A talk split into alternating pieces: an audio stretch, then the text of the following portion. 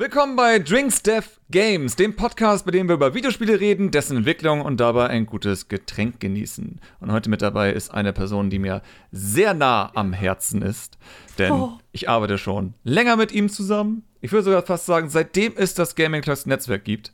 Du warst ja einer der ersten. Blocky, hi, erstmal. Hallöchen, Hallöchen. Es freut mich sehr, hier zu sein an dieser wunderschönen Abendrunde. Du bist der zweite Gast. Du bist tatsächlich die zweite zweite. Person, die hier sein darf in diesem neuen Podcast, der jetzt neu gestartet ist.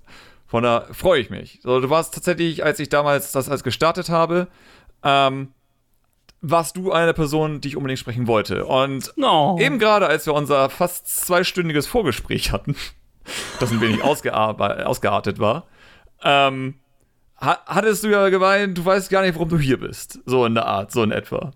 Das stimmt allerdings, äh, denn so wie ich das jetzt durch ein paar kleine Informationsschnipsel von dir Ja. gehört habe, geht es hier erstmal darum, ein schönes Getränk zu genießen. Ja. Dann denke ich mir mal, dass ich jetzt in diesem Moment mal mein Bierchen aufmachen werde. Yes. Welches Bier trinkst du denn? Ach, das ist an sich, das hat mit Bier eigentlich nicht viel zu tun. ich habe äh, heute einen Kölsch. Ein Kölsch. Ja, Oh, gut. Damit, das war auch schon der Podcast. Schön, dass ihr ja, mir ich, sehr bin- leid. ich bin ein bisschen mehr fancy in der Richtung. Ich habe äh, importierte Zimt-Cola gekauft und trinke Oh. jetzt dazu Edelkirsch-Likör. Oh, der Wahnsinn. Und ich habe keine Ahnung, wie es schmecken wird. Ich habe ein bisschen Angst. Ich probiere ich probier mal. Einen Augenblick. Äh, Mhm. Interessant. Es ist ein Interessant. bisschen wie so Kirschkuchen, ohne den Mm. Teiggeschmack. So, du hast dieses Kirschige, du hast dieses Zimtzuckrige. An sich nicht schlecht, aber nicht so intensiv, wie ich es erwartet hätte, tatsächlich. Hm. Aber das erinnert mich ein bisschen an die Weihnachtszeit. Das stimmt, aber ich bin ein Zimt-Fan, ich kann immer Zimt essen.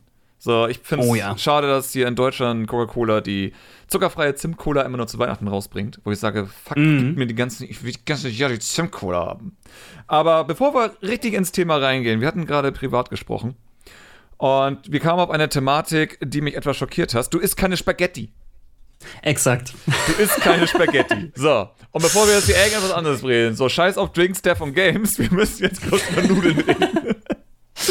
Tja, ähm, da Ja. kann ich kurz mal anmerken, wieso ich keine Spaghetti mag. Ja, das, du hast die Chance, jetzt hier eine Aussage zu tätigen.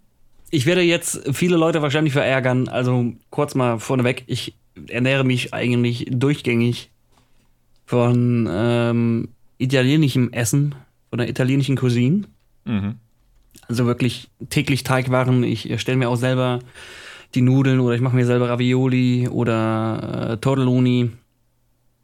Ähm, ich habe auch einen Teigroller dafür. Also bin ich da sehr offen mit. Das Problem, was ich bei Spaghetti aber habe, ist, ich bin ein sehr müder Mensch im Allgemeinen. Ja. Und äh, das werden vielleicht ein paar Leute jetzt hier nicht hundertprozentig verstehen. Ich äh, leider unter der Narkolepsie, also bin ich meistens sehr, sehr müde, eigentlich immer. Und wenn ich emotional werde, noch müder. Ja. Also habe ich nicht Er gerade so bei viel Gamescom Energie. eingepennt, um es hier anzumerken, Sehr weil wir oft. ihn unter Stress gesteckt haben und mit ihm ein ernstes Ja. Wörtchen geredet haben. Und er ist einfach eingeschlafen. der Junge. Das passiert Guter leider, wenn ich nervös. Das kann man aber auch mal kurz nutzen, um sich einfach aus der Affäre zu ziehen. Ach was. ja. Sag los. Da darf nämlich keiner was sagen. gar nicht mehr erinnert. Geburtstag, wo sind wir hier? Ja. Ja, so, aber Nudeln. So, Nudeln. Also spare ich mir meine Energie immer sehr gerne ein und ich, wenn, ich, wenn ich was genieße, dann gibt es zwei Arten, wie ich esse. Entweder schlinge ich komplett, wenn ich große Massen haben möchte, um Gewicht zuzunehmen, oder Mhm. ich möchte einfach entspannt, während ich eine Serie gucke, mein Essen genießen. Ja. Und ja. dann setze ich mich dahin. Dann habe ich die Spaghetti. Mhm. Dann habe ich meinen Löffel Mhm. und die Gabel. Und im Italienischen ist es wirklich so, dass man erstmal mit der Gabel die Spaghetti aufrollen muss. ja, ja. Dann fällt aber die Hälfte schon runter und manchmal sind die auch viel zu lang und man weiß nicht, wo die Endstücke sind und die schlabbern da rum und dann wird alles versaut. Dann hebst du die Gabel hoch und hoffst wirklich, dass nichts herunterrutscht. Dann nimmst du dir den Löffel, Aha. dann musst du mit der Gabel auf dem Löffel gehen Ja. dann fällt die Hälfte auch schon wieder runter oder schlappert von der Seite runter. Also hast du das immer an deinem Kinnhaken hängen. Ja, ja, ja. Dann musst ja. du das wieder da drauf positionieren, die Gabel langsam abstreifen, damit die Nudeln auch wirklich auf dem Löffel bleiben. Und dann langsam in Zeitlupe musst du Mit den wackelnder Löffel Hand. mit wackelnder uh, mit Nudelarmen Ja. musst du den Löffel zum Mund führen. Mm, Und dann bitte küss Fortuna, dass sie dich heute gesegnet hat. Damit Und dann diese landet es auf dein weißes Hemd. Das Ja! gerade von Mama gekauft wurde, weil du siehst da so schick drin aus. Aber wenn es nun ein T-Shirt wäre oder ein äh, Pullover, wäre es für mich kein Problem. Aber ich trage eigentlich nur Hemden. Ja, das ist dann ärgerlicher. Die sind teuer. Und dann sind die exakt, die sind teuer und die Soße kriegst du auch nicht mehr raus. Nee. Warum, warum macht man Spaghetti, wenn es einfach andere Nudeln gibt, die wesentlich einfacher zu kochen sind und du kannst einfach erstens haftet auf Spaghetti keine Soße. Mir kann Leute erzählen, was sie wollen. Entweder haben die dann so viel Sahne da drin, dass es keine Soße mehr ist, sondern einfach nur Kleister. Und zweitens ist auf der Spaghetti kaum Fläche drauf oder Rillen, wo sich die Soße wirklich haften kann. Ja. Also ist da meistens nur dieser Wasserfilm Okay. drüber von der Soße. Das ist doch kacke. Ja. Warum holt man sich nicht einfach eine normale Nudel und steckt die Sorry. mit der Gabel rein und direkt in Sorry. den Mund? Okay, hör mal zu. Ja. Also, Ja. Baby Christian war ein bisschen dumm, ne? So, Mhm. Baby Christian hat gewisse Grundmethodiken nie gelernt. So, im Sinne von, ich, ich wurde, ist ein norddeutsches Wort, ich wurde immer als der Krüsch bezeichnet. Ich weiß nicht, ob du Krüsch kennst, das Wort. Das ist ein Nein. norddeutsches. Krüsch Ich bedeutet, Krishna. Krüsch ist ein norddeutsches Wort für besonders wählerisch und dass du nicht sozusagen, was weiß ich, etwas versuchen möchtest. So, du, du sagst, was weiß ich, du bist Krüsch gegenüber äh, bestimmten Essen, du bist Krüsch gegenüber bestimmten Videospielen und dann sagt man, jetzt sei nicht Ja. so Krüsch sozusagen. Sei mal nicht so wählerisch, so in der Art. Aber negativ behaftet, immer. Krüsch ist negativ behaftet, wählerisch sein. So, und ich ähm, mag sehr viel an Gemüse und ähnliches nicht. Oh, das habe ich Das- aber auch. Das kommt aber meistens nicht wirklich wie in den Geschmack, weil sowas wie ein Eintopf kann ich das meiste essen. Ich habe das bei die den Konsistenz. konsistent. Genau, ja, die ja. Konsistenz. Die Oh mein Gott. Blocky, wir sind Brüder. versteht mich. Endlich einer, der mich versteht. Jetzt, ich, Und- sag da gleich sowas zu. Ja, ja, und, und erstmal so, ich meine, dann kannst du auch solche Fälle wie, dass jede Ex-Freundin und sonstiges hat gesagt, ja, das probierst du doch wenigstens mal. Ich, sag, ich habe jedes Mal probiert, dann nochmal probiert, wieder gesagt, nee, Kacke, sowas wie Paprika oder Gurke und sonstiges, kann ich als Geschmack, finde ich okay, aber ich kann da Mhm. nicht reinbeißen. So, es geht nicht, ich, ich kann es einfach nicht. Das ist, als wenn ich Schnecken esse. Ich vergleiche immer mit Schnecken. Das ist, wenn ich in eine Stecke reinbeißen würde Oh ja.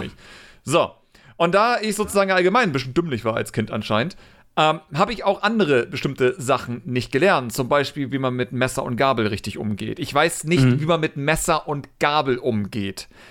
Bedeutet, heutzutage ignoriere ich eigentlich das Messer. Ich esse Mhm. mit der rechten Hand, nehme also die Gabel in die rechte Hand, was ich dann irgendwann Mhm. im Alter von 15 lernen musste, dass es komplett falsch ist.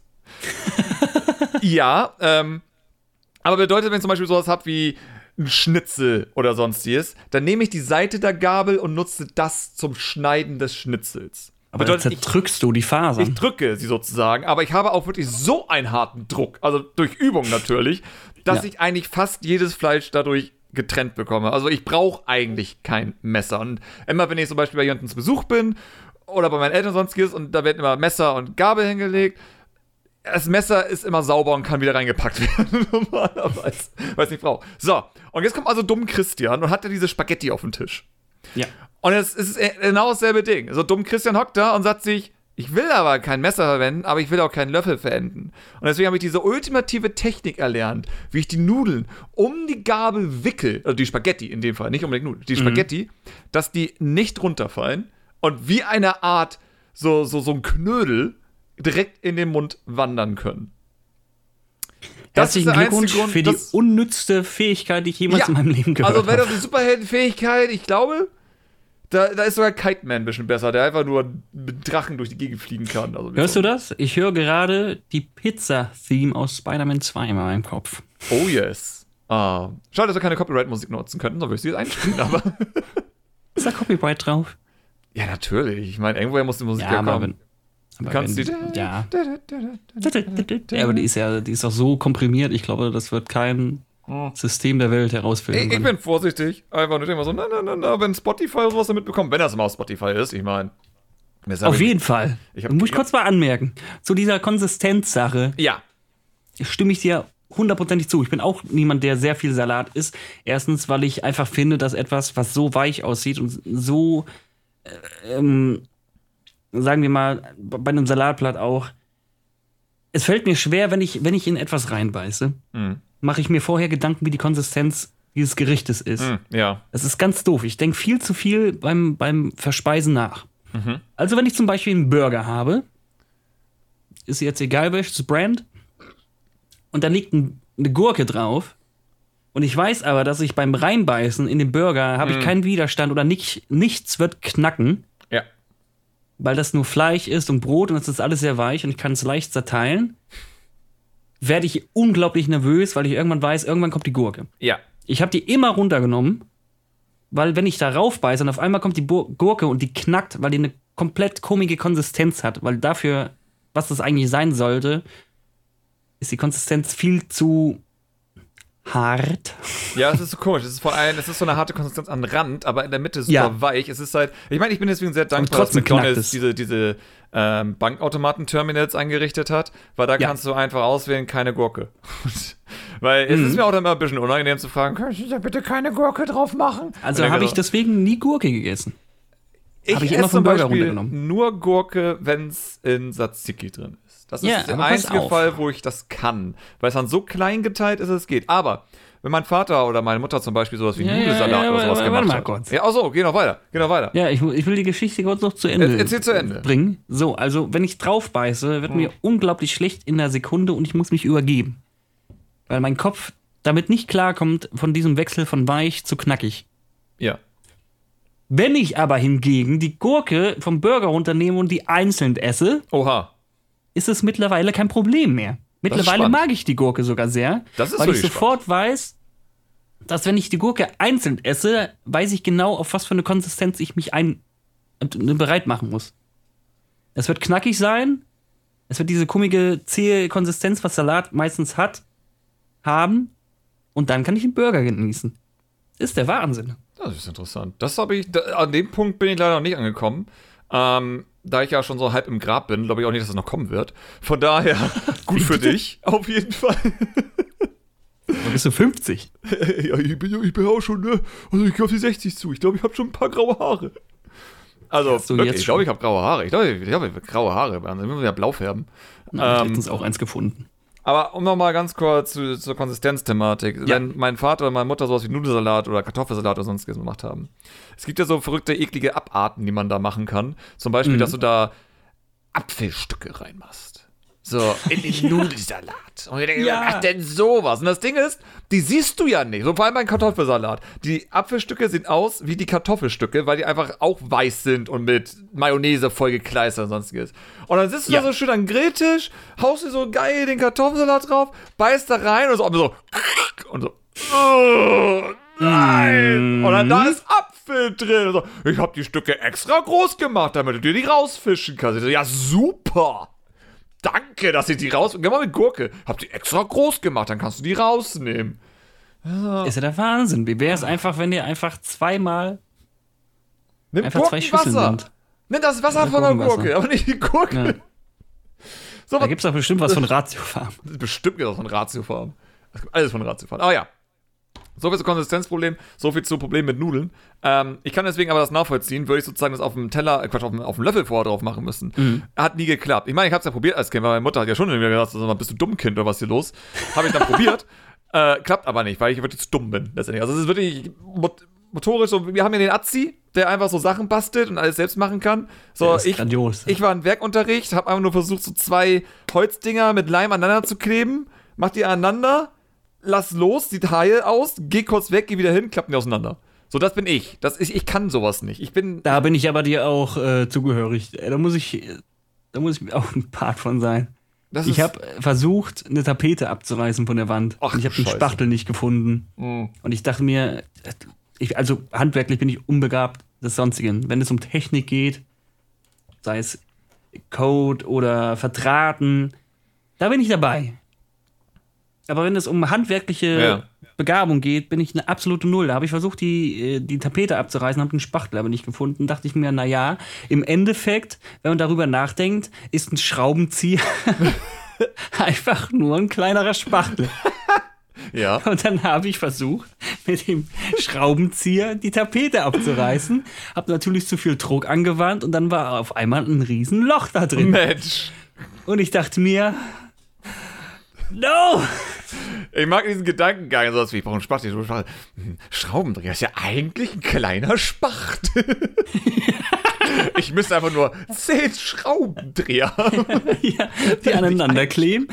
Von, von dem Formfaktor her ist es doch dasselbe. Ja. Nee, das gleiche, nicht dasselbe. ja, das stimmt Es schon. ist das gleiche. Aber gut, so, ist- wir haben jetzt äh, 16 Minuten über weder Games noch Drinks noch Dev gesprochen. Mm. Wir müssen mal so einen kleinen Schwenker machen in Mm. die wunderbare Welt äh, der Entwicklung. Denn es hat ja bestimmt einen Grund, warum ich dich hier habe. Ich werde ja häufig immer unter den Videos gefragt, so Christian, sag mal, wie fängt man eigentlich an, Videospiele zu? Was muss ich denn machen? Und ich dachte mir, ich habe doch keine Ahnung. Ich habe was damals gemacht, da war ich irgendwie elf mit den Gedanken, wow, ich will Spiele machen, aber ich bin zu dumm zum Programmieren. Ich meine, komm, ich bin so dumm, um Messer und Gabel zu verwenden. Wie soll ich Programmieren lernen? Von daher habe ich versucht, das irgendwie anders zu machen und dann kam es einfach mit den Jahren. Ich bin ja heute immer noch kein Experte darin. Ich sage, Ja. ich, hack, ich hack mich so durch die Gegend letztendlich. So, ich weiß, was ich irgendwo tue, aber ich weiß nicht, warum ich das genau tue letztendlich. Ähm, aber du bist ja jemand, der vor einiger Zeit wirklich angefangen hat, da einfach mal hobbymäßig vor allem reinzuschnuppern, so in Sachen Ja. Unity und Co. Wir haben auch ein paar Mal darüber gesprochen, du hast mich und wieder mal über Discord angehauen, wenn du mal irgendwie nicht weiterkamst. Und deswegen dachte ich mir, okay, wenn das bei dir ein bisschen frischer ist, frage ich einfach dich. So, sag mal, Loki, wie hast du eigentlich angefangen, dir ein bisschen sowas wie Unity beizubringen? Oh, äh, dann muss ich erstmal ein bisschen in die Vergangenheit zurückreisen und ein bisschen schwelgen. ähm, und ich glaube, ich erkläre mal am besten. Da, da, da, da, da. Nein!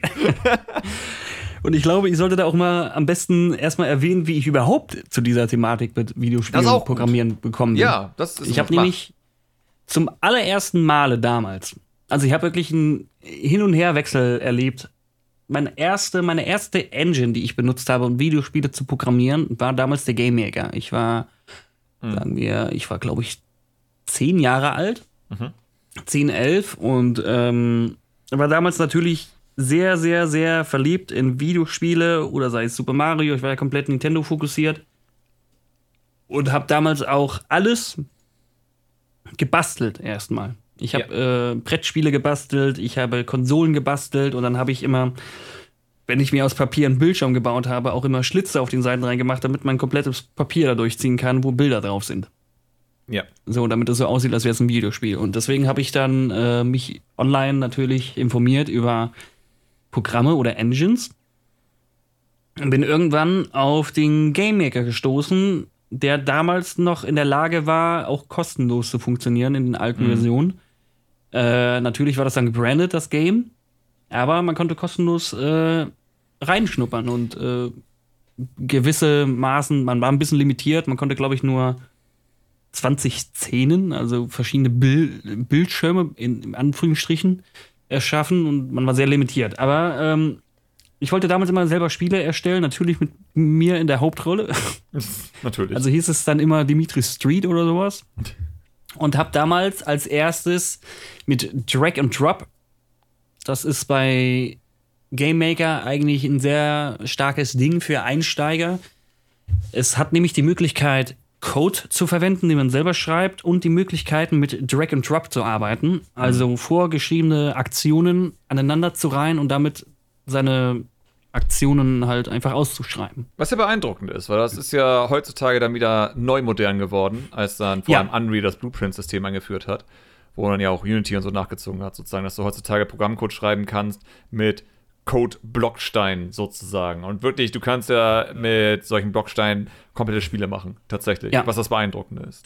Da gibt es wirklich einen großen Umschwung mit sehr, sehr vielen Programmen mittlerweile, sei es Kodi oder wie heißt, ach, das ist auch sowas ähnliches wie GameMaker, was rausgekommen ist, ähm, äh, Engine 2 oder sowas, ich habe den Namen vergessen. Aber das funktioniert mittlerweile auch mit diesem äh, visuellen Baustein. Aber dadurch hat man so einigermaßen gelernt, wie, wie ein Spiel aufgebaut ist, was man alles beachten muss, was, was muss ich einbauen. Und dann habe ich erst gemerkt, wie umständlich es eigentlich ist, ein Spiel sofort zu programmieren. Manchmal ist es aber auch wirklich so, dass ich gelernt habe, ich, ich habe mich auch ein bisschen in den Code versucht einzulesen, aber zu der damaligen Zeit war das mit Tutorials und äh, Beschreibungen im Internet noch nicht so gefüllt, wie das heutzutage ist. Also man kommt an diese Informationen wesentlich leichter heutzutage ran als damals. Und als Kind möchte man natürlich auch nicht lesen. Natürlich. Ich meine, wie ich ja meinte, das ist, man will als Kind nicht akzeptieren, dass du programmieren musst, um ein Spiel zu machen. Ja. Also gibt ja. man als erstes, habe ich als erstes dem, dem der Engine die Schuld gegeben. Natürlich. Dass sie viel zu kompliziert ist und ich nicht, äh, dass es für mich nicht geeignet ist, also bin ich dann wieder gewechselt. Dann habe ich mir Multimedia Fusion mhm. angesehen. Das hieß damals ClickTeam Fusion, wurde dann aufgekauft. Und das war auch so ein eventbasierendes System wie bei GameMaker, dass man irgendwo reinklicken konnte. Dann konnte man sagen, wenn ich Taste rechts drücke, mach das. Also ich musste das nicht in Codeform einschreiben, sondern es wurde schon vorgegeben. Mhm. Dann habe ich da auch ein bisschen über Variablen gelernt und dann bin ich irgendwann zum GameMaker geswitcht zum 2000er und XP, wo ich dann auch gelernt habe, mit diesen vorgegebenen äh, Angaben und Funktionen dann mein Spiel zu erstellen. Und man lernt erst durch Limitation. Also in meinem Falle ja. habe ich gelernt, durch Limitation mich ein bisschen zu öffnen und das Beste daraus zu kitzeln. Wie man ein eigenes Shop-System zum Beispiel erschafft, weil man im Endeffekt, wenn man nicht programmieren konnte, konnte man auch keinen eigenen Shop in Game Maker erschaffen. Es gab eine Funktion für Shop öffnen oder für Shop aus. Aber irgendwann hat man gelernt oder ich habe gesehen, dass man auch den Hintergrund vom Shop ausmachen kann, um dann vielleicht ein Bild dahinter zu packen und äh, habe dann ein bisschen gelernt, mit diesen Vorgaben zu spielen. Aber im Endeffekt ist man trotzdem sehr stark limitiert. Ich meine, Vorgaben. Es ist, es ist wirklich spannend sozusagen von vielen Leuten das zu hören, weil bei vielen war es so. Wir sind ja aufgewachsen in einer Zeit vor Unity sozusagen, ja. weil Unity ja irgendwann dann erst kostenlos wurde und ich hatte das damals verwendet, als es noch kostenpflichtig war. Ähm, damals Unity 2 und 3. Und alle, mit denen ich gesprochen habe, haben eigentlich immer genau dieselben Tools erwähnt. Sie haben RPG Maker ja. erwähnt, sie haben Game Maker erwähnt und sie haben Multimedia Fusion erwähnt. Das so alle, die irgendwie sich dafür interessiert haben, irgendwie darauf gestoßen sind in einer Zeit, wo Google ja nicht mehr existierte, auch teilweise. Mhm. So, weil du einfach mit anderen Suchmaschinen, mit Yahoo und sowas trotzdem diese Sachen dann noch gefunden hast. Wo man noch ja. sagen muss, dann vielleicht zu Google sozusagen, war das damals echt eine Steinzeit, Sachen im Internet zu finden. Das stimmt allerdings. Das war eine furch furch furchtbare Zeit. Ähm, es ist so interessant, das eigentlich so zu hören, weil was ich bisher noch nicht gehört habe, ist, wie ist es bei Leuten oder die jetzt jünger sind und jetzt anfangen. Weil viele fangen jetzt ja wirklich direkt mit Unity oder Unreal an, weil beide ähm, sind kostenlos runterladbar. Ja, das ist, ähm, also da muss ich auch gestehen, irgendwann habe ich auch ein bisschen versucht zu lernen, Java mir anzueignen. Wir waren alle dabei, ja. Mhm, mit einem zwischenzeitlichen, weil, weil ich sehr gern für, für Web etwas erstellen wollte, da habe ich angefangen, eigene Webseiten zu programmieren oder HTML mir beizubringen. Und äh, da war Java fast, man kam da nicht dran vorbei. Mhm. Also habe ich versucht mit Java. Java ist eigentlich schnell. Es ist einfach zu lernen, würde ich sagen. Java ist gegenüber direkten Sprachen, sei es C oder C Sharp, wesentlich schneller sich anzueignen, mhm. finde ich persönlich. Die ganze Syntax einfach, einfach zu erklären ist. Ähm, und dann habe ich aber irgendwann mal mir überlegt, weil natürlich sieht man dann, also meine Freundin und ich, wir wollten immer wieder mit Spiele anfangen. Also mit Videospielen mhm. anfangen. Wir wollten wieder eigene Sachen programmieren. Wir haben immer direkt äh, zurückgedacht an die damaligen Projekte, die wir mit diesen damaligen Programmen erstellt haben. Das Problem, was mich immer gestört hat, ist, ich möchte heutzutage nie wieder zurück zu einem Game Maker oder zu einem RPG Maker, weil ja. ich auf diese Limitation keine Lust mehr habe. Und wenn man sich in solchen, als Beispiel, im RPG Maker ist man sehr stark limitiert. Und vor allem, natürlich ist jetzt mittlerweile auch ist man in der Lage, in Game Maker, ach, im RPG Maker selber zu skripten. Mhm. Da ist es aber auch wieder mit der eigenständigen Sprache Ruby, die da drin ist. Erstens kannst du es nirgendwo anders benutzen, außer im RPG Maker selber gefühlt. Also gibt es bestimmt Es irgendwo gibt ein anders, paar, aber ja, ja, es gibt ein paar, aber wenig, sehr, sehr wenig, ja. Ruby ist wirklich nicht so verbreitet. also kann man das erstmal vergessen. GameMaker hat ja auch eine eigene Syntax, wo ich mir denke, warum? Mhm. Gerade GameMaker würde so viel davon profitieren, wenn es mal umsteigen würde. Und mit GameMaker, man kann da natürlich auch dran die Sachen er, erstellen, aber ich finde, das funktioniert nicht hundertprozentig. Also Hand aufs Herz, das ist schon wirklich auf 2D ausgelegt. Das ist, ich meine, Ähm, ist, um kurz reinzugrätschen, äh, Ben Star war ja im letzten Podcast dabei. Und Mhm. er nutzt ja Game Maker für seine Spiele, um halt Revita zu machen. Ja. Und ebenso gibt es auch so Spiele wie Swords of Ditto, die ja auch mit Game Maker gemacht sind. Oh Und ja. Er selbst meint auch sozusagen, also er hat jetzt damit angefangen und jetzt ist es einfach zu spät, sozusagen, die Engine irgendwo zu wechseln. Aber auch er selbst sieht, so, dass das nächste Projekt eigentlich auch etwas anders sein müsste, weil Game Maker an seine Grenzen stößt. So, er will Ja. ja zum Beispiel eine Intro-Sequenz hinzufügen. Ich sehe ihn auf Twitter aktuell die ganze Zeit rumfluchen. Und es geht halt einfach nicht. So, seine Idee war jetzt einfach, die ganze Intro-Sequenz in einzelne Sprites zu machen. Aber wahrscheinlich, weil die Sprites dann zu groß sind, schafft er es nicht, das mit einer flüssigen Framerate abzuspielen, die einfach durchzuswitchen die ganze Mhm. Zeit. Äh, das ist so die Limitation, wo man dann heutzutage gar nicht mehr nachdenkt. Und in Unity nimmst du eine fucking MP4-Datei und lässt die abspielen. So, das ist eine Ja, Intro-Sequenz. vor- vor- In Game Maker geht das allem- halt nicht. Vor allem in GameMaker, es hat sehr viele Limitationen. Auch wenn, wenn es um Shader geht, ist GameMaker unglaublich schwach Ja. und sehr umständlich. Viele Sachen fehlen da, die im, in anderen Engines mittlerweile Standard geworden sind. Ähm, und da will man auch nicht mehr missen.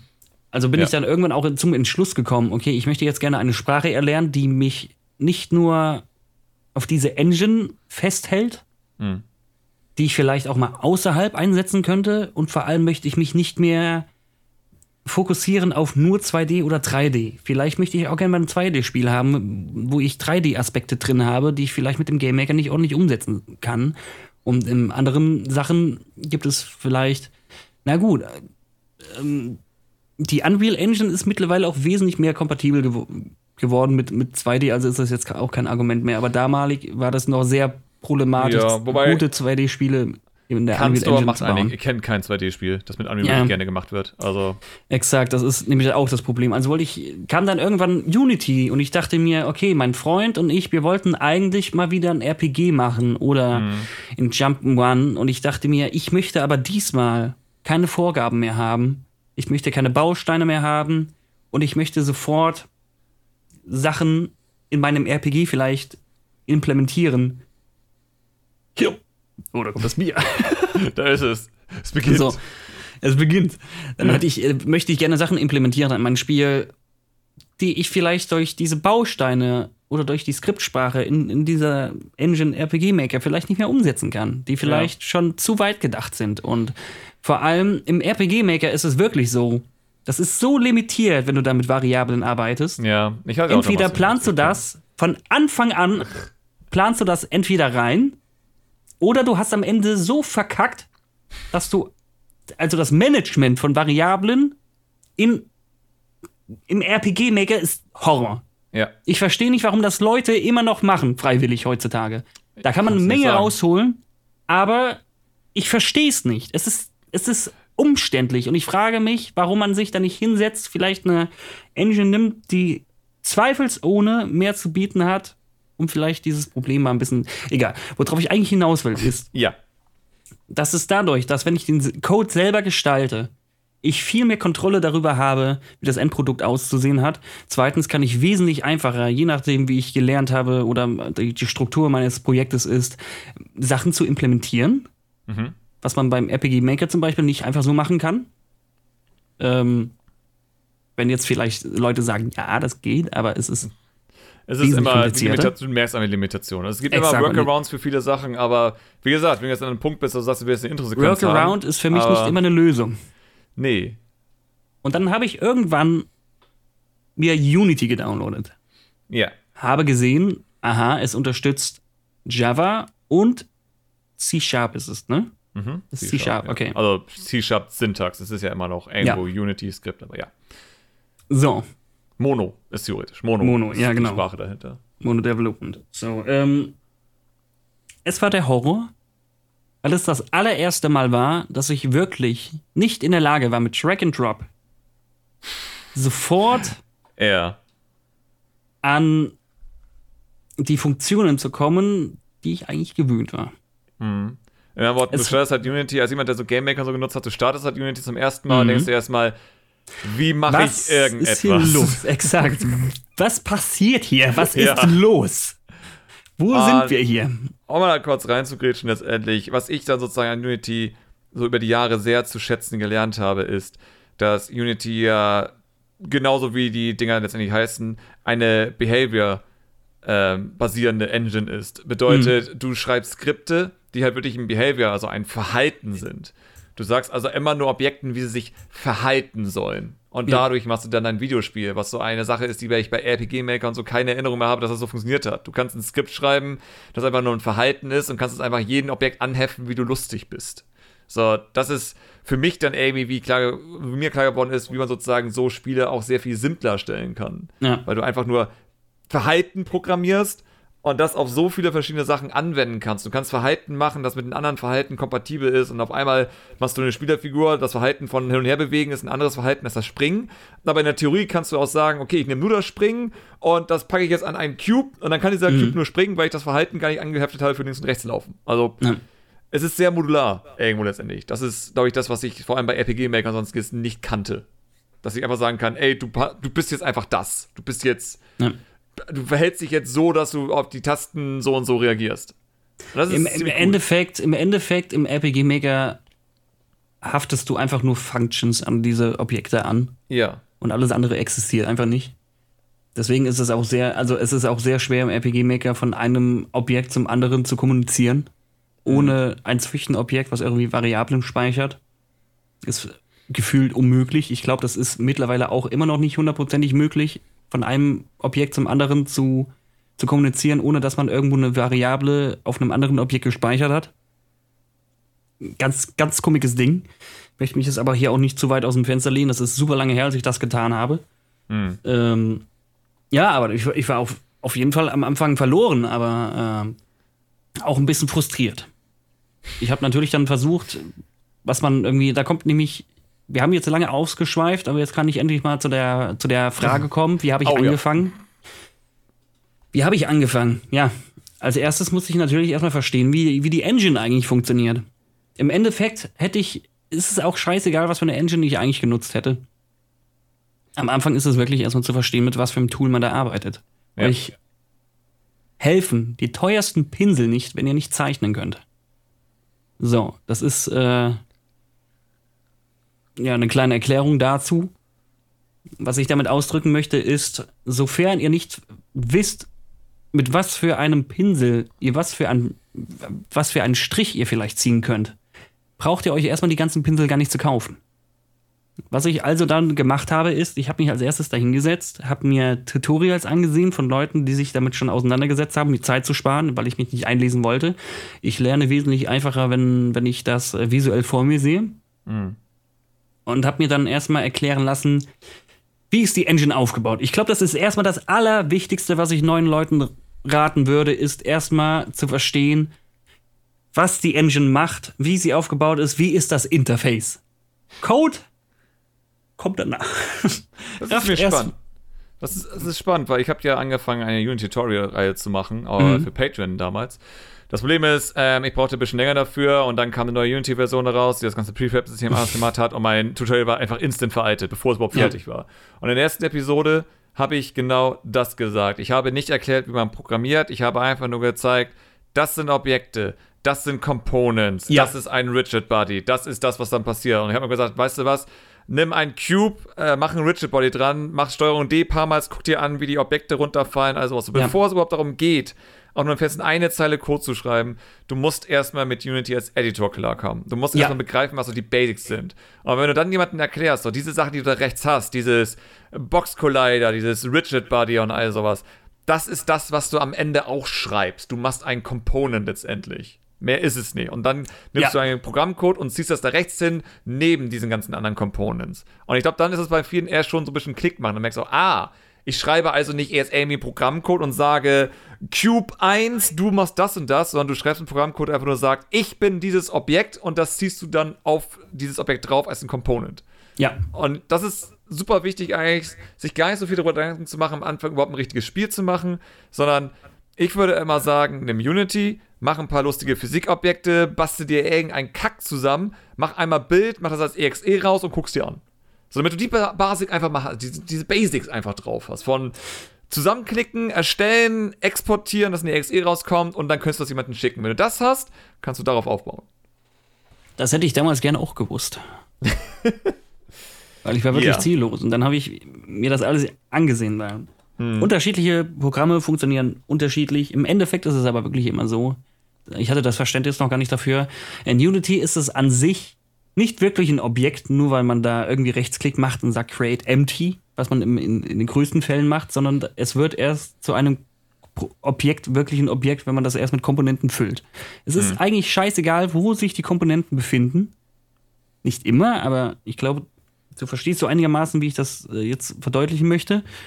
In einem anderen Programm, sei es RPG Maker oder in einer Multimedia Fusion, machst du Rechtsklick und du musst ein Objekt erschaffen.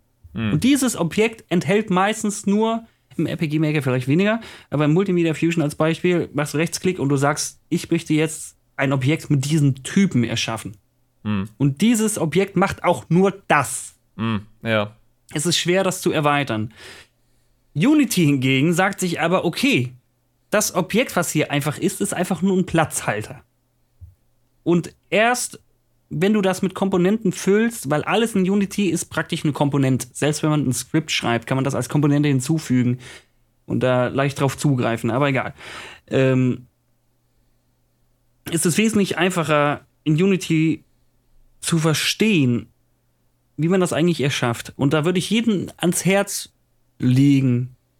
Schaut euch wirklich erstmal Tutorials an über die Engine selber. Das Coden ist erstmal eine ganz andere Sache. Ihr müsst erstmal verstehen, was es für Sachen in Unity überhaupt gibt, auf die man zugreifen kann. Ja. Denn ihr könnt vielleicht skripten, wie ihr möchtet, aber wenn ihr nicht versteht, was alles in Unity vorhanden ist, worauf man zugreifen kann, dann helft euch das erstmal am Anfang nicht. Macht euch erstmal keine Gedanken darüber, was ihr machen wollt. Versteht erstmal, was ihr machen könntet. Also schaue ich mir dann die Komponenten, diese Bausteine in Unity an. Man kann ja da reinschreiben und sagen, aha, ich möchte gerne die Liste durchgehen. Was gibt es alles, was ich an mein leeres Objekt anheften kann? Mhm, vielleicht ein Rigid Body. Und Rigid Body ist in Unity die Physik. Was macht die Rigid Body? Was hat es f- für, für, Werte, für sowas, Eigenschaften? Genau. Wie bekomme ich eine Hitbox an meine Objekte ran? Wie ändere Wie ich die ich- Hitbox? Vielleicht auch. Wie en exakt, wie ändere ich die Hitbox? Wie komme ich an Animationen? Wie äh, füge ich ein Sprite hinzu? Wie kann ich ein Sprite verändern? Wo kann ich Animationen mir ansehen? Wie funktionieren Animationen überhaupt? Wo kann ich darauf zugreifen? Wie funktioniert die Tasteneingabe? Wo kann ich Sachen abspeichern? Ordnerstruktur. Wichtig, Leute. Ordnerstruktur ist auch wichtig, dass ihr versteht, da unten in euren kleinen Fenster, fangt direkt am Anfang damit an. Okay, das allererste, was ihr macht, ist, ihr macht erstmal Ordner. Okay? So, erstellt Ordner. Erstellt ja, Ordner. Übersicht ist eine wichtige Sache tatsächlich. Das Übersicht ist, wirklich wichtig. Ihr werdet auch in einem kleinen Projekt ganz schnell mal die Ordnung verlieren. Macht direkt Ordner für jeden, für alles. Ein Skript Ja, für und vor einen allem, Ordner ihr, für man, man merkt immer sehr schnell, es gibt so eine gewisse Regel in Unity, die irgendwie, an Ja. die sich jeder hält. Es gibt immer einen Ordner für Szenen, es gibt immer einen Ordner für Skripte, es gibt einen Ordner für Prefabs, es gibt einen Ordner für Modelle, sowas also. Es gibt so diese Basics, die man irgendwann so mitbekommt, die einfach alle machen. Und man sollte sich wirklich halt dran halten, weil irgendwann kommt der Moment, wo du mit anderen Leuten zusammenarbeiten willst und wenn du dann Ordnerstruktur nicht drauf hast, dann bist du verloren. Ja, das ist, das ist wirklich so. Und dann, wenn ihr dann einigermaßen, wo ich dann einigermaßen verstanden habe, das ist alles in Unity drin. Hm. Dann kann man einigermaßen auch anfangen, sich mal zu überlegen, womit möchte ich denn anfangen.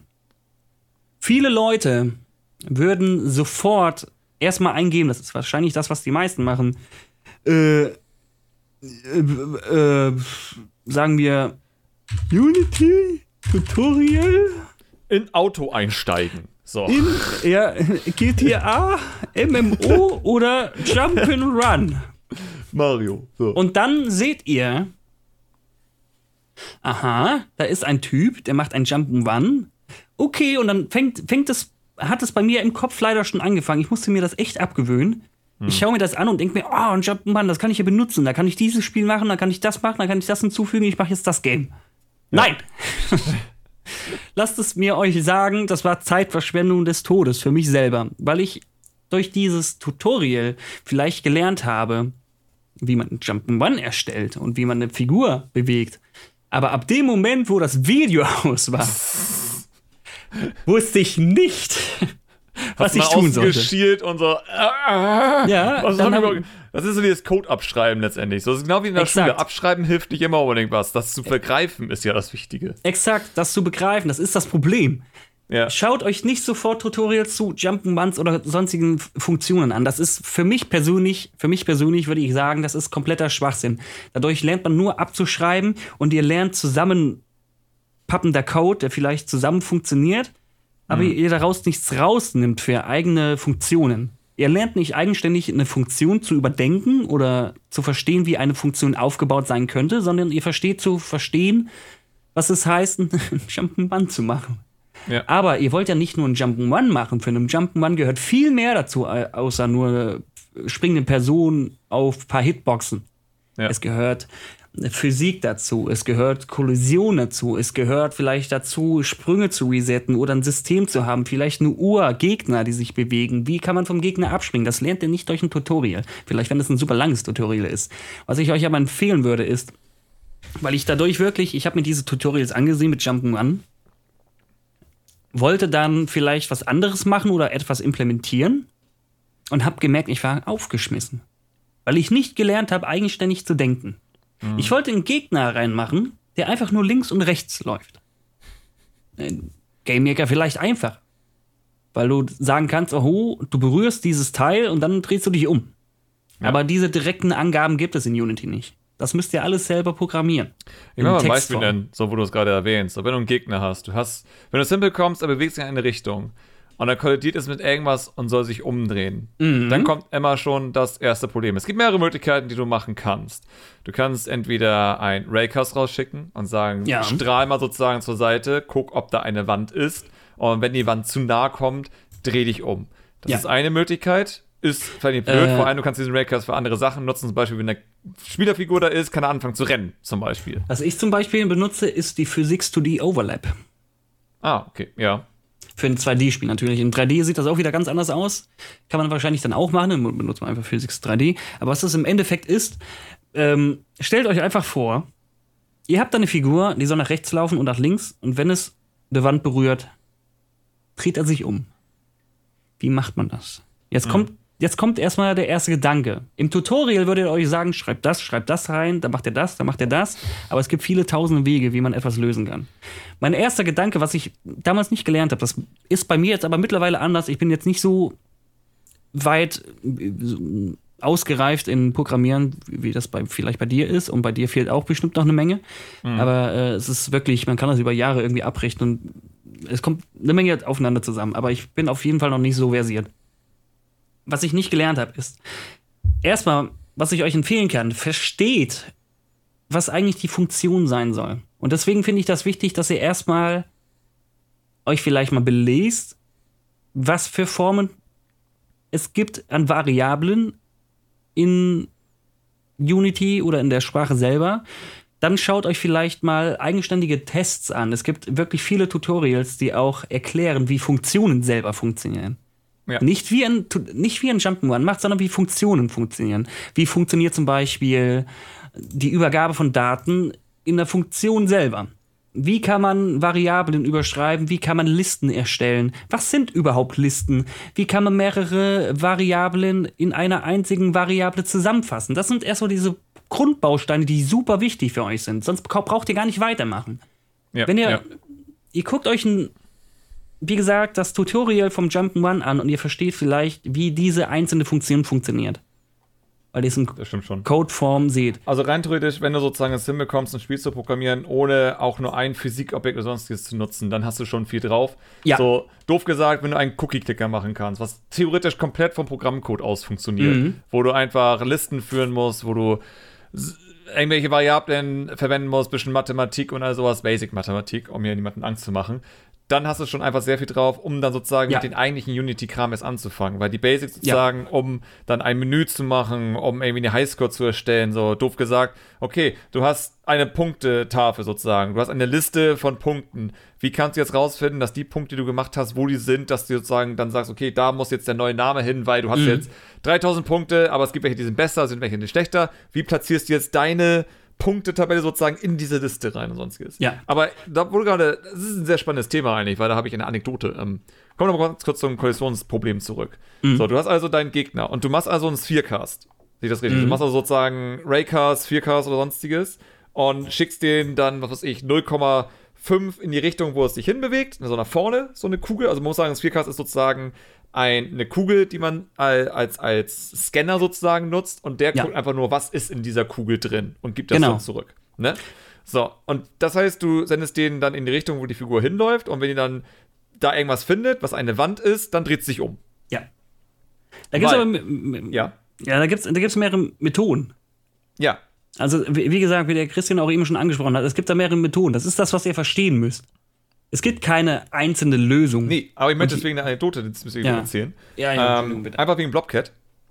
Was ist eigentlich sehr spannend? Ich habe im Blobcat das über Raycast gelöst. Mhm. Bedeutet, wenn eine Maus an eine Wand rangeht und die ist dann zu nah an dieser Wand dran, dann dreht sie sich halt nach rechts. Oder, Ja. nee, erstmal in die Wand. So, die Nahe ist so nah dran. So, sie muss sich in eine Richtung drehen. Dann macht sie den Raycast nach rechts. Ist da Ja. die Wand rechts sozusagen frei. Und wenn die Wand rechts sozusagen frei ist, rennt sie nach rechts. Wenn da rechts aber auch eine Wand ist, macht sie den Raycast nach links. Und guckt, ist da eine Wand frei? Wenn da eine Wand frei ist, geht sie nach links. Wenn da auch eine ist, dreht sie sich um. Das ist Das ist sehr sozusagen typische ressourcenschonend, weißt du das? das ist, das ist das Problem. Es ist überhaupt nicht ressourcenschonend, weil ja ein Raycast sehr kostenintensiv ist, aber Ja. nicht, wenn es fünf Mäuse sind. So Ja, gesagt. aber im Endeffekt äh, äh, machst du ja nicht bei alle, alle Raycasts gleichzeitig, sondern nacheinander. Finde ich ja klar, schon aber es ist ja schonend. trotzdem ein Frame meistens. Ja. So in einem Frame machst du ja diese Raycast. Das ist das eine Problem. Das ist ja auch egal, weil wenn du so wenn du 10 Mäuse hast, 20 Mäuse, überhaupt kein Problem. Jetzt kommt Da wird die. Überlegung, da, also, guck mal, da wird die Überlegung jetzt für dich zu überlegen, ob das man mit einem Draw, äh, mit einem, mit einem Physics 2D Overlap vielleicht hätte regeln können. Viel einfacher. Das schnellste, was du eigentlich machen kannst, und das brauchte ich, weil alles, was mit Tracen, mit Raycast und sonst was zu tun hat, hat nun mal seine gewisse Geschwindigkeit, Mhm. die einfach genommen wird. Aber Multiplayer. Blobcat hat einen Multiplayer mit bis zu 80 Mäusen gleichzeitig auf dem Bildschirm. Und Ja. vor allem, wenn du für die Switch entwickelst, musst du echt überlegen, wo du halt sparst wie Sau. Und Raycast waren komplett außer Frage. Weil wenn du einfach deine 80 Mäuse hast und die knallen alle hintereinander gegen eine Wand und das ist ständig werden Raycast oder auch dann Spherecast und sonstiges rausgeschickt, das ist zu viel. So, wenn dann mal irgendwie, doof gesagt, wenn da 50 Mäuse in eine Ecke reinlaufen, die, wo sie sich umdrehen müssten, müssen die dreimal diesen Raycast rausschicken und merken, oh, ich muss mich umdrehen. Ja. Klappt also nicht. Da gab es nur eine Möglichkeit. Es gibt immer noch bei äh, Unity das Collision-Event. Mhm. Das, wenn sozusagen ein Physikobjekt gegen etwas gegenläuft, wird On Collision ausgelöst. Und On Ah, ja, hat ein ähm, Hit-Array drin, wo einfach nur drin steht, wo wurde dieses Objekt denn getroffen? Und jetzt wird spannend. Ich habe also eingebaut, dass wenn eine Figur irgendwo gegenläuft, also einfach Collision ist aktiviert, so, Ja. rennt also gegen irgendwas gegen, das ist eine Wand. So, okay. Dann hat er sich gemerkt, ah, ich bin gegen eine Wand gelaufen, dreh dich nach rechts. Wenn er jetzt innerhalb der nächsten drei Frames nochmal gegen eine Wand läuft, bedeutet das, dass rechts von ihm auch eine Wand sein muss. Also drehe ich dann wieder nach links. Und wenn dann auch eine Wand ist, wieder mit drei Frames, dann drehe ich komplett zurück sozusagen. Das ist die Logik dahinter gewesen. Sehr, sehr stumpf, aber sozusagen das Spiel hat es kaum mitbekommen, weil das Spiel ist mit 60 Bildern pro Sekunde. Die Maus ist dann vielleicht so ganz kurz einmal stehen geblieben, hat sich dann instant umgedreht, sollte sie sich wirklich umdrehen müssen. Jetzt kam das Problem. On Collision hat ist ja immer, wenn du irgendwo kollidierst. Und ich hatte die ersten Ja. Multiplayer-Level auf einer flachen Ebene. Da habe ich ein Western-Level gemacht, wo man Treppen hochlaufen kann. Die Mäuse sind runtergehüpft, auf den Boden aufgeknallt, On Collision wurde ausgelöst. Was machen sie? Landen auf dem Boden, laufen nach rechts. Äh, Das ist nicht, was ich wollte. das ist nicht die Idee, die ich hatte. Und da musst du weiterdenken. Okay, du hast also diese On-Collision-Events und da ist immer sozusagen abgegeben, wo ist denn das gewesen? Und dann Ja. hast du diesen Hitpoint. Und das ist eine Position in der Welt, wo diese Kollision ist. Und du musst einfach gucken, ist dieser Hitpoint am Boden von der Figur gewesen oder sozusagen irgendwo auf der Mitte von der Figur? Wenn die gegen eine Wand läuft, ist es immer ein Zentrum, sozusagen, Mhm. wo es ausgelöst wird. Und somit kann ich das sozusagen abfangen, ob eine Figur auf dem Boden aufknallt oder gegen eine Wand läuft. Und das ist einfach insgesamt sehr viel schneller als auch nur alles, was du mit einem Raycast machen kannst. Und war die einzige Möglichkeit, Blobcat auf der Switch überhaupt möglich zu machen. Mhm. Oder ich hätte das Spiel auf 30 Bilder limitiert. hätte ich auch machen können. Wollte ich aber nicht. Also, ich ja, ob das, so, bei so einem Sachen, Spiel mit 30 Bildern gut gewesen wäre. Eben. Und das ist so eine Sache, das lernst du aber mit der Zeit, weil sobald du in Richtung Probleme kommst und merkst, okay, ich habe hier echt ein Performance-Problem, Unity hat ja sowas wie einen Profiler, dass du das ja. angucken kannst und der sagt dir ja, ey, hier, da ist ein Spike in Performance. Klickst du drauf, kannst du ausklappen und dann sagt er irgendwann, diese und diese Funktion, äh, die löst das aus. Und dann hast du halt irgendwann sowas wie, dass eben die Raycasts und sonst jetzt zu hoch sind. Du kannst das mhm. immer sehr, sehr einfach und sehr, sehr schnell rausfinden. Und muss auch zu sagen, auch Unity ist ziemlich geil in der Hinsicht, du kannst ähm, diesen Profiler mit einem Development-Bild zum Beispiel für Android oder iOS einfach auf dem Gerät abspielen lassen und der Profiler lockt sich dann via äh, Internetverbindung in dein Spiel rein auf dein Gerät, auf Android oder sonstiges und macht dann wirklich den Test von deinem Gerät. Weil es ist immer was anderes. Wenn ich mit meinem PC mit einer 2080 Ti das teste, ja. ist das scheißegal. Ich sehe da nichts. Das ist alles irgendwie auf äh, 1000 Frames pro Sekunde letztendlich. ist egal. Aber wenn ich das auf dem Android-Gerät habe, dann sehe ich ja erst die Spikes, wo die echten Probleme sind. Und diese Tools muss man einfach nutzen. Und wenn du das machst, dann lernst du ja auch daraus. Du lernst einfach, fuck, diese Funktionen sind so langsam und ich sollte nicht so verwenden. Oder doof gesagt, für gewisse Situationen komplett okay. So für ein Spiel, wie gesagt, ein Jump'n'Run, wo du ja nicht deine 1000 Gegner auf dem Bildschirm hast. Total okay und du kannst sie ja wiederverwenden. Wie ich ja schon meinte. Wenn du einen Raycast man aber erst verstehen. Eben, aber wenn du sozusagen verstehst, wo das Problem ist und dann deine Workarounds sozusagen findest, oder halt was wirklich, einfach Alternativen sind es ja tatsächlich. So, du musst einfach eine Alternative mhm. finden, die aber trotzdem für dein Spiel funktioniert. Weil das ist das Wichtige, was ich gelernt habe. Es gibt immer Wege, etwas zu optimieren. Und am Anfang stimmt. ist das nicht so wichtig. So, wenn du anfängst, ist es nicht so wichtig.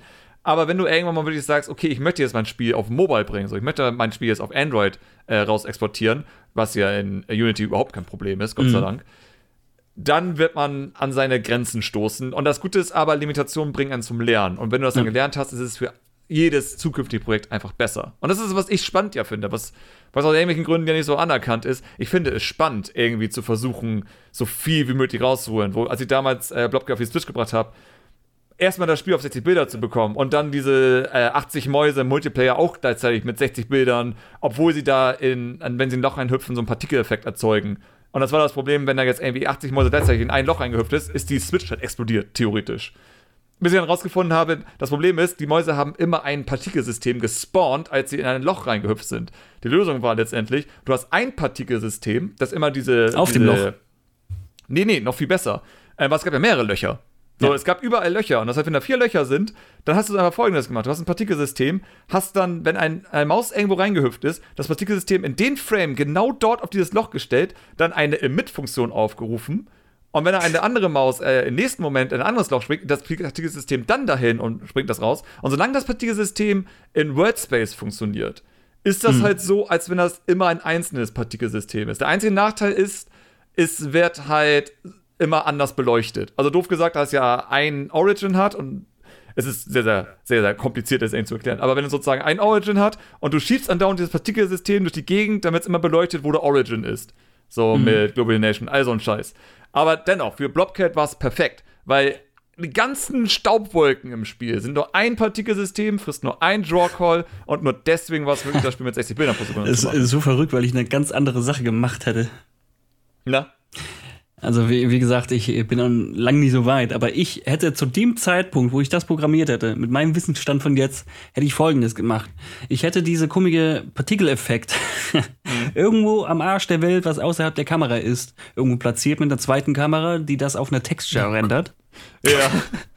Jesus. Dann, ja, exakt. oh Gott. Dann hätte ich diese, diese, da hätte ich leere Objekte auf die zugehörigen Löcher gepackt Mhm. Ähm, mit IDs und hätte gesagt, okay, jedes Mal, wenn ein, ein, ein, ein, eine Maus in ein Loch springt, wird erstmal das normale Partikel, ne, also der normale mhm. Partikel äh, äh, benutzt und dann je nachdem, in welches Loch sie gesprungen wird, wird auf diesem Objekt, was sich über dem Loch befindet, der Sprite mit den dazugehörigen Texture Render dann ausgetauscht. Ja. Weil man ja eh von oben drauf guckt. Ich meine, ja, das Problem ist aber, dennoch muss es ja gerendert werden. Ja. So. Aber Und auch vor allem das zweite Problem ist, dieser Partikeleffekt kommt auch, wenn eine Katze eine Maus frisst. Oh, okay. du, du hast halt. Und das weitere ist, die, äh, die sollten auch Schatten werfen, die mhm. Partikeleffekte. Mhm. Der Rauch war 3D, so kleine Blobkugeln mhm. sozusagen, die halt den Schatten dann geworfen haben, sowas. Also ich brauchte halt wirklich irgendeine Methode, damit diese Partikeleffekte wirklich physikalisch dort jetzt sich befinden. Ja. Und wie ich ja immer wieder in meinen Videos predige, das größte Problem vor allem auf alter Hardware sind Drawcalls. Je häufiger der GPU immer und immer wieder anfangen muss, oder die GPU immer wieder anfangen muss, ähm, sozusagen einen neuen Drawcall zu rendern, frisst es einfach Zeit. Aber wenn ich es sozusagen schaffe, all diese Partikeleffekte mit nur einem einzigen Drawcall zu rendern, dann hast du es schon geschafft. Weil Polygone mhm. sind nie ein Problem. Ich weiß auch mal gar nicht, warum es heute noch so viel darüber nachgedacht wird. Es wird immer noch heute gesagt, so, oh ja, Polygone, muss man aufpassen, so wenig wie möglich. Ich denke, man muss aufpassen. Du sollst jetzt nicht, irgendwie, ein Teller braucht nicht eine Million Polygone oder sonstiges. Mhm. Aber mein Gott, so auch die Switch kann ihre 10 Millionen Polygone mit 60 Bildern pro Sekunde rendern. Das ist nicht das Problem. Die Frage ist natürlich, was für einen Shader-Effekt haben diese Polygone mhm. zum Beispiel? So, was macht diese Oberfläche von den Polygonen? Polygone sind nie das Problem. Das heißt, wenn ich da irgendwie meine Partikeleffekte habe mit irgendwie tausenden von verschiedenen äh, kleinen Wolken, das können 100.000 Polygone sein, ist okay, solange es einfach ein Drawcall ist. Und an dem Punkt muss es dann kommen. Das ist, deswegen liebe ich es eigentlich auch für Mobile und ähnliches zu entwickeln, mhm. einfach nur um diese Limitationen mal kennenzulernen. So, auf dem PC bekommst du es ja nie mit. So, du hast immer nur die Erfahrung von anderen sagen, das Spiel läuft scheiße bei mir. Und du weißt ja, ja sorry, ich habe meinen 2080 Ti hier drin. Ich weiß nicht, wie ich das optimieren soll, weil wieso ist es ein Testen am Ende? Deswegen sind ah, Spiele ja. aber heutzutage so unglaublich un. Äh ja, und vor allem mich nervt es, weil du hast jetzt sozusagen auf der Xbox One ja auch damals, jetzt auf der PS5 und Xbox Series 6 ja auch. Du hast dann wieder diese Indie-Spiele, die irgendwie nie über diesen GameCube-Look hinauskommen, so richtig. Ja. So wie ich denke so, Warum sieht euer Spiel so scheiße aus, aber läuft auf einer Xbox One und PS4 mit 30 Bildern und so? Ja, das, so, liegt, aber, das liegt, liegt, aber daran, dass die meisten erstmal froh sind, überhaupt Erfahrung gesammelt zu haben, um ein Spiel zu verwirklichen. Und vor allem dauert ein Spiel zu programmieren so unglaublich lange, dass sie meistens einfach nur froh sind und das einfach auf dem Markt haben wollen. Klar.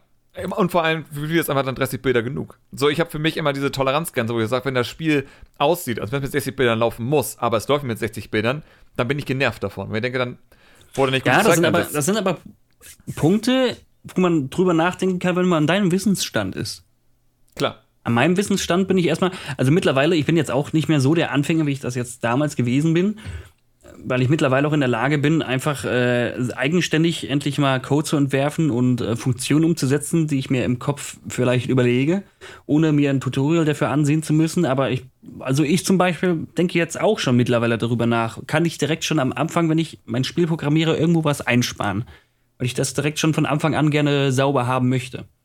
Mhm. Aber damals war das für mich überhaupt ja, klar. Kein Aber Gedanke wert an dem Zeitpunkt machst du ja auch kein PlayStation 4 Spiel. Ja, doof das, gesagt. Da also, auch, ja, exakt, da machst du noch kein Konsolenspiel. Am Anfang ist es wirklich erstmal wichtig. Das ist ja auch am Anfang verstehen, was, was man da tut. Ganz ehrlich, dann, dann fang an und mach deinen ersten Schritt und sonstiges. Aber mich regt es halt auf, wenn du so auf der PlayStation 4 oder auf der Xbox oder vor allem auf der Switch, wo ja. du teilweise wirklich Spiele hast, die so kacke laufen und du fragst, wieso winkt Nintendo sowas durch? Überlasse das den Chip nicht irgendwann oder so? Ja, ich glaube, ich, ich glaube, ja, auf der Switch ist das ja mittlerweile nicht nur so schlimm.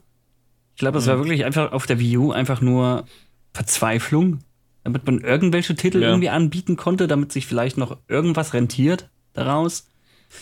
Aber das sind ganz, das ist ein ganz anderes Podcastchen wert.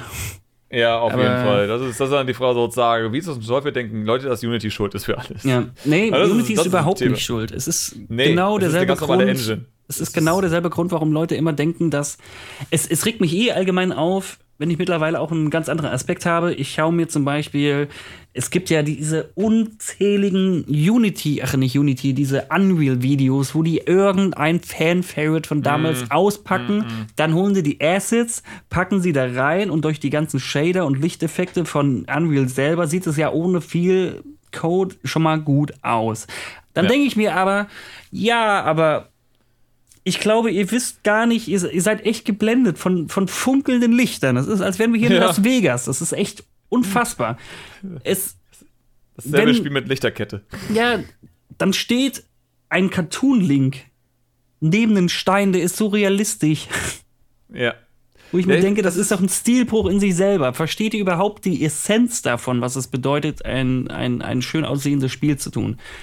Es gibt nicht ohne Grund tausende Leute, die da sitzen und sich über das Art-Design Gedanken machen, wie die Welt aussieht, wie der Charakter aussieht. Mhm. Es, es, funktioniert nicht einfach, Charaktere in Unreal reinzupacken, ein bisschen Licht drauf und dann sieht es gut aus. Nein, das tut es nicht.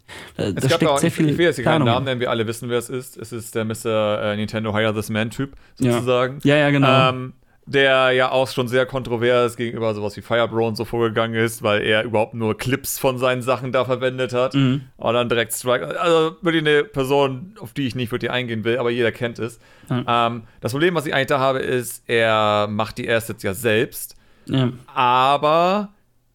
Und das ist keine Kritik an sich, weil das Ding ist, er hat was drauf, auf jeden Fall. Ich möchte gar nicht abreden, sozusagen, dass er nicht etwas drauf hätte, weil natürlich hat er was drauf. Ähm, dennoch, das, was er macht, er versteht nicht Artstyle. Und das ja. hat mich immer am meisten angekotzt. So, wir haben jetzt zum Beispiel jemanden, der Unreal 4 Demo Ocarina of Time Marktplatz da von Hyrule Castle sozusagen gemacht hat. Ja. Und das Ding ist, der Typ weiß, was Artstyle ist. So, der hat die Figuren Artstyle gemacht, der hat die umgebenden Artstyle gemacht und das sieht auch gar nicht schlecht aus. Das einzige Problem, was ich sehe, ist, dass erstens der Motion Blur von Unreal 4 auf 100% gedreht ist. Mhm. Das heißt, alles sieht einfach nur verschwommen aus und dass Bloom auf 200% gedreht ist. Das heißt, es ist einfach nur alles komplett überladen Beleuchtung. Und dann eben solche Sachen wie, das sind immer meistens dann keine Programmierer oder Animationsleute, bedeutet, Link wirkt so, als wenn er auf Eis rumschlittern würde, ja. weil einfach die Animation von Laufen zu langsam ist und solche Sachen halt. Aber die Modelle, so wie die Häuser aussehen und die Figuren, wo ich sagen, das ist top-notch. Der Typ mhm. hat Ahnung von Artstyle. Der braucht aber jemanden, der ihn erklärt, wie man Unreal richtig verwendet letztendlich. Ja. Und das sind, das sind also die Fälle sozusagen. Es ist, es ist interessant zu sehen, dass irgendwie dann irgendwas in Unreal umgesetzt wird, die meistens keine Ahnung von Artstyle haben. Und das Wichtigste an der ganzen Sache ist, dass so wie es da jetzt aussieht, in Unreal die Switch zum Explodieren bringen würde. Ja. Weil das einfach überhaupt keinen Sinn ergibt, was da gemacht wird. Rein von der technischen Seite her. Ja, das ist halt das Problem. Mittlerweile sind Spiele auch nicht mehr optimiert. Dadurch, dass du keine, keine Limitierungen, in, in Zweifelsfalle, wenn du für einen PC zum Beispiel äh, programmierst, bist du nicht wirklich an irgendwas limitiert. Ja. Und nee, das und ist das große Problem, was ich heutzutage sehe. Seit, seit Konsolen, ich werde mich jetzt weit aus dem Fenster lehnen. So, der damaligen, äh, da muss man auch wieder unterscheiden. Warum sind Spiele nicht mehr optimiert? Wenn man jetzt mal als Beispiel ein, ein Nintendo 64-Spiel sich mal als Beispiel nimmt, hm. sei es ein Jet Force Jiminy, was wirklich sehr, sehr lang ist vom Spielzeit her, sehr optimiert, sonstiges. Die hatten erstmal reduzierte Speicherkapazitäten, deswegen wurde überall geschraubt, wo es auch nur geht, um Speicherplatz zu sparen. Äh, Hardware-Limitationen ähm, und alles musste auf eine Cartridge drauf. Heutzutage ja. bist du daran nicht mehr limitiert. Du hast mittlerweile Festplatten in Konsolen. Also kannst du schon über die Limitierung der eigenen Datenmediums, sei es Blu-ray oder DVD, hinaus. Oder der Cartridge zum Beispiel. Mhm. Äh, das ist schon ein ganz großer Punkt, warum da auch nicht mehr optimiert würde. Dann haben wir leistungsstarke Konsolen, sei es PS4, jetzt mittlerweile die PS5 und die neue Xbox, die jetzt rauskommen werden. Und das wird noch alles verschlimmen, finde ich persönlich. Weil Leute sich nicht mehr mit dem, mit dem Maximum der Konsole aus, ausgrenzen, sondern die denken nur noch, okay, mein Spiel läuft einigermaßen flüssig auf dieser Konsole. Warum sollte ich ja. optimieren, wenn ich das auf vielen verschiedenen Konsolen rausbringen möchte? Speicherplatz muss ich mir überhaupt keine Gedanken machen. Das gibt es schon lange nicht mehr. Also bin ich schon zufrieden, wenn mein Spiel mit, sagen wir mal, 40 Frames läuft, dann cappe ich das auf 30. Und dann sieht es aus wie ein Gamecube-Spiel. Und dann sieht es aus wie ein Gamecube-Spiel. ja, das ist ja das, was ich meine letztendlich. Und das ist auch das Problem, was ich allgemein sozusagen mit dieser Aussage habe. So, ja, und eine Switch Pro, weil die Spiele laufen ja alle scheiße. Und ich immer so, nee. Das, und, dann, es gab ja auch äh, von jemandem, der ein Antwortvideo auf mein äh, Die Switch Pro ist keine gute Idee und er hat einfach nur versucht, den Nakey Jakey, äh, ein amerikanischer YouTuber sozusagen, nachzumachen. Und wollte sozusagen ein Antwortvideo auf mein Video machen, hat dabei aber nur zwei Themen wirklich behandelt, den Rest komplett ignoriert und ist eigentlich nur davon gesprochen, wie sehr er sich das selbst wünscht, dass jetzt eine Switch Pro erscheint, obwohl er komplett an meine Sachen vorbei geredet hat am Ende. Ähm, und letztendlich war seine einzige Aussage, die ein bisschen auf mein Video eingegangen ist, wobei es eigentlich auf ein anderes Video eingegangen ist, im Sinne von, ja, aber ist das jetzt ernsthaft so, dass bei einer Milliarden, Multimilliardenfirma letztendlich, die oh, machen kommt doch nicht, Warriors 2 und das ruckelt? Es so, kommt doch nicht sagen, auf die, die Firma an, ihr Vögel. Nee, Ja, vor das- es regt mich Nein, nein, warte mal, warte mal. Es ist noch viel witziger. Es ist noch viel witziger. Im Sinne von, witz- im Sinne von soll ich jetzt hier irgendwie erzählen, dass eine Multimilliardenfirma hier äh, Team, weiß nicht, was ich, Team Force irgendwas, die halt hier Hyrule äh, Warriors Mhm. gemacht haben, dass die keine Ahnung haben, wie man ein Spiel richtig optimiert. Nein, es liegt an der Switch, wir brauchen eine Switch Pro. Und das Ding ist, die Jungs, die da jetzt an Hyrule Warriors 2 gearbeitet haben, wir wissen nicht mal, ob das das Team von Hyrule Warriors 1 ist, weil es ist die Branche, wo Leute sehr schnell den Job wechseln. Und was ist, wenn die Leute vor an den Dynasty Warriors für PlayStation 4 und Xbox One gearbeitet haben und jetzt auf die Switch zurückwechseln mussten und überhaupt keine Ahnung haben, wie man für diese Konsole optimiert und Ja. deswegen das so scheiße ist. Weil das ist möglich, egal was für eine Multimilliardenfirma du bist am Ende. Ah, die Switch Pro ist so eine schlimme Idee. Die Leute sind doch jetzt schon nicht in der Lage oder sind nicht gewillt, Ja, und hundertprozentig für bringt die das? So, dann laufen aktuelle jetzt die Switch alten dann Spiele ein bisschen besser und ja. dann haben wir neue Spiele, die wieder scheiße laufen. Dann brauchen wir eine Switch Pro Pro. Weil, wenn Witcher 3 sozusagen auf eine Switch Pro heute portiert wird, wird das ja immer noch scheiße laufen, wenn man dann wieder versucht, mehr rauszuholen, als eigentlich möglich ist. Leute, Und dann brauchen wir ein noch besseres Switch. Leute sind doch heutzutage noch nicht mehr in der Lage oder wollen nicht hundertprozentig für die Switch optimieren. Weil Ja. das einfach nur anstrengend ist. Wir haben da Ist es. zwei verschiedene, wir haben erstmal den Dock-Modus, dann haben wir die verschiedenen äh, in einem Handheld-Modus, wo man dann für optimieren muss und je nach Szene muss man da wahrscheinlich auch wieder unterschiedlich optimieren für Dockt oder Handheld, je nach Situation. Es ist doch, Ja. oh, das wird, es, was soll denn noch noch passieren? Dann kommt die Switch Pro, da musst du erstmal wieder für Dockt optimieren. Du musst für Handheld optimieren. Dann muss dasselbe Spiel noch für Docked Pro optimiert sein. Plus Docked Handheld für Pro. äh, äh, Handheld äh, Pro. Das sind vier Ja. Optimierungen einer Konsole. Leute kommen heutzutage noch nicht mal mit zwei Optimierungen für eine Konsole klar. Ja. Nee, absolut. Und das ist sozusagen, aus der Entwicklersicht ergibt das überhaupt keinen Sinn, anstatt einfach irgendwas zu sagen, ey, wir halten das ja noch zwei Jahre raus, aus und dann kommt die Switch 2 und alles ist gut.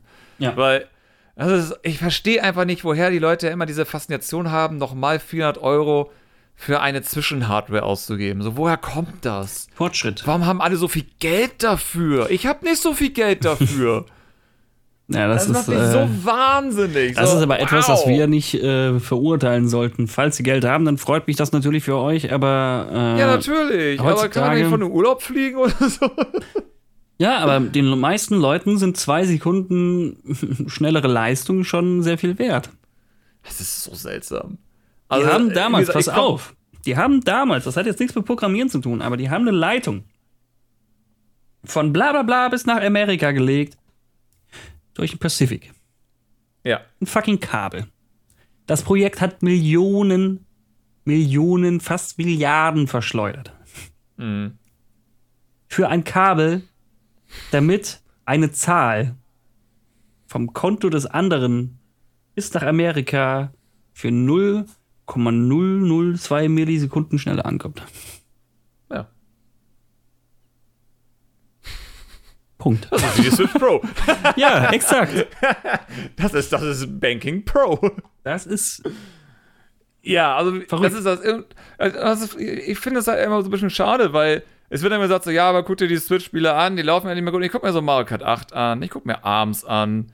Guck mal so all diese Spiele und denke mir so, diese Spiele sind wunderschön. Oh, ich und sie wirken Arms. so, als wenn sie noch nicht mal an Limit angekommen sind. Als wenn da irgendwie noch Luft nach oben ist letztendlich. Und dann frage ich mich ja sozusagen, warum wird irgendwie gesagt, so dass alle anderen nicht diesen Standard erfüllen sollten, den Nintendo da selbst abliefert.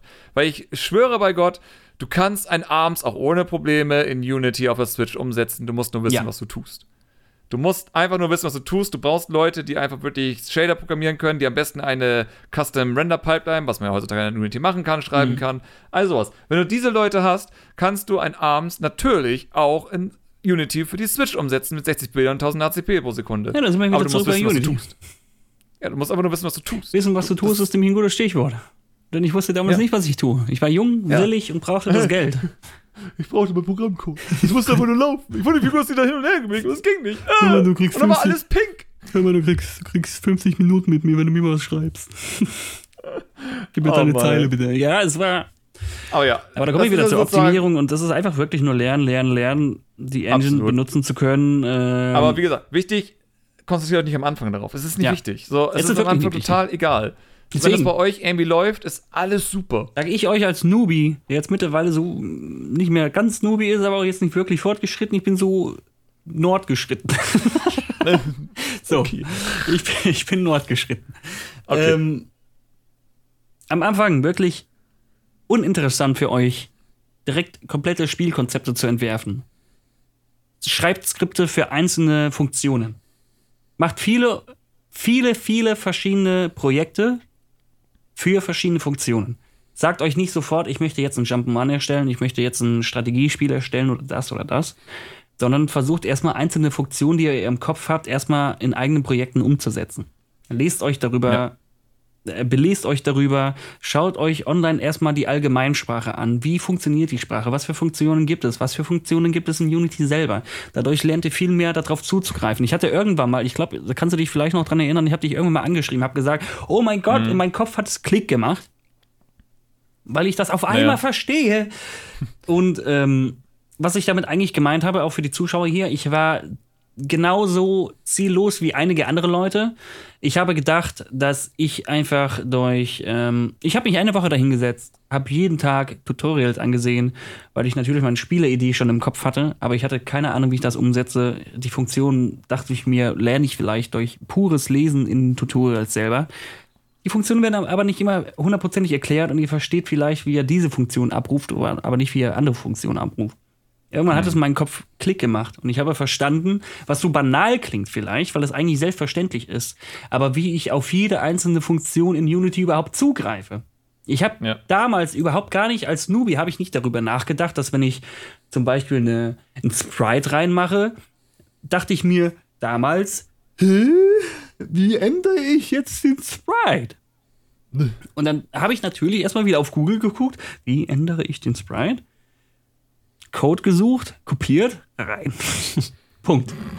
Mittlerweile ja. habe ich dann irgendwann, irgendwann kam dann auch der Punkt, dass ich verstanden habe, ach, warte mal. Wenn es dieses Komponent, wenn, wenn, wenn es dieses Komponent in Unity gibt, kann ich auch ganz locker darauf zugreifen und wenn ich das einfach abfrage.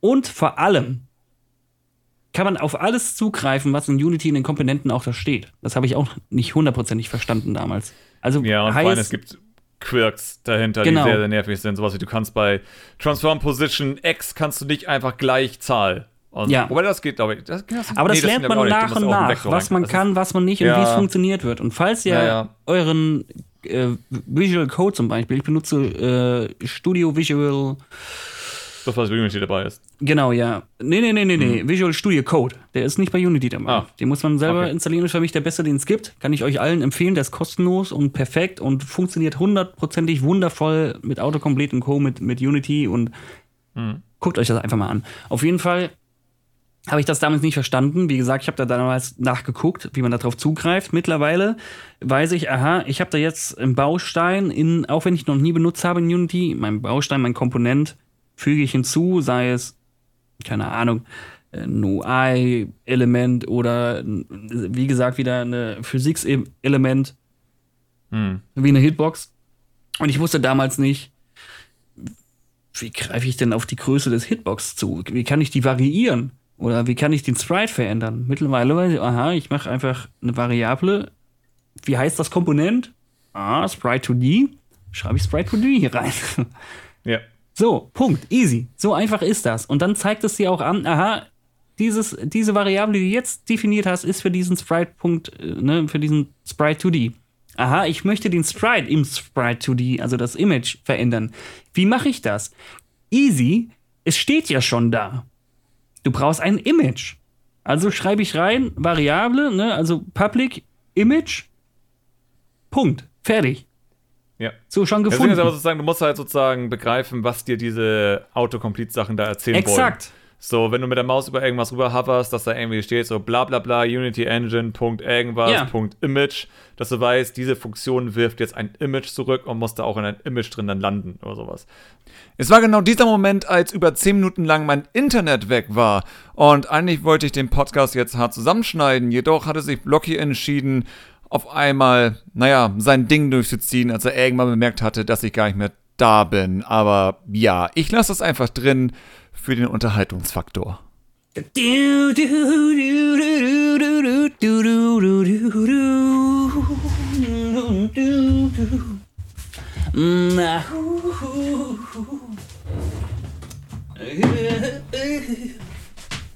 No, no, no, no.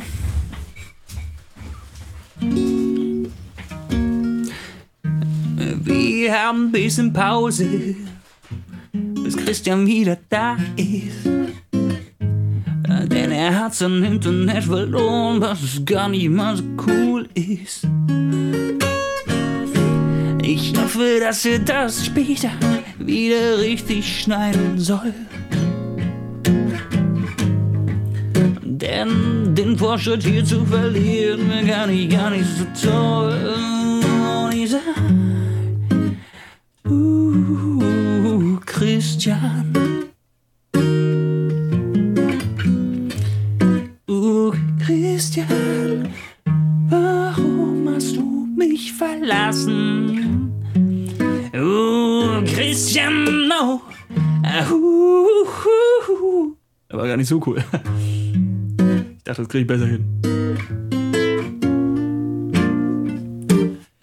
Es war Christian mit dem kaputten Internet. Es war Christian mit dem kaputten Internet. Sag mir Christian, sag mir Christian. Uh, uh, uh.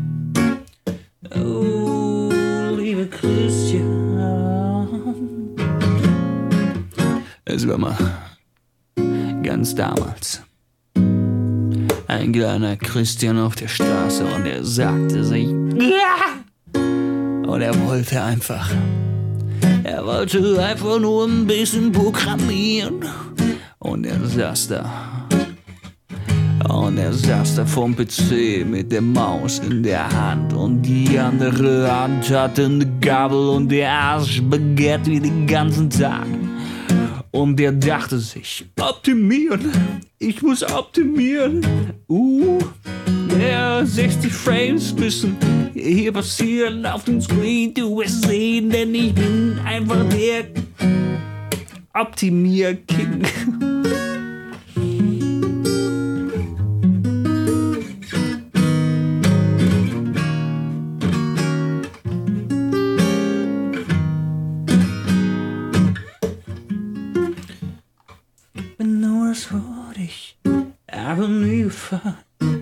Aber nie gefahren, nie gefahren, nie gefahren.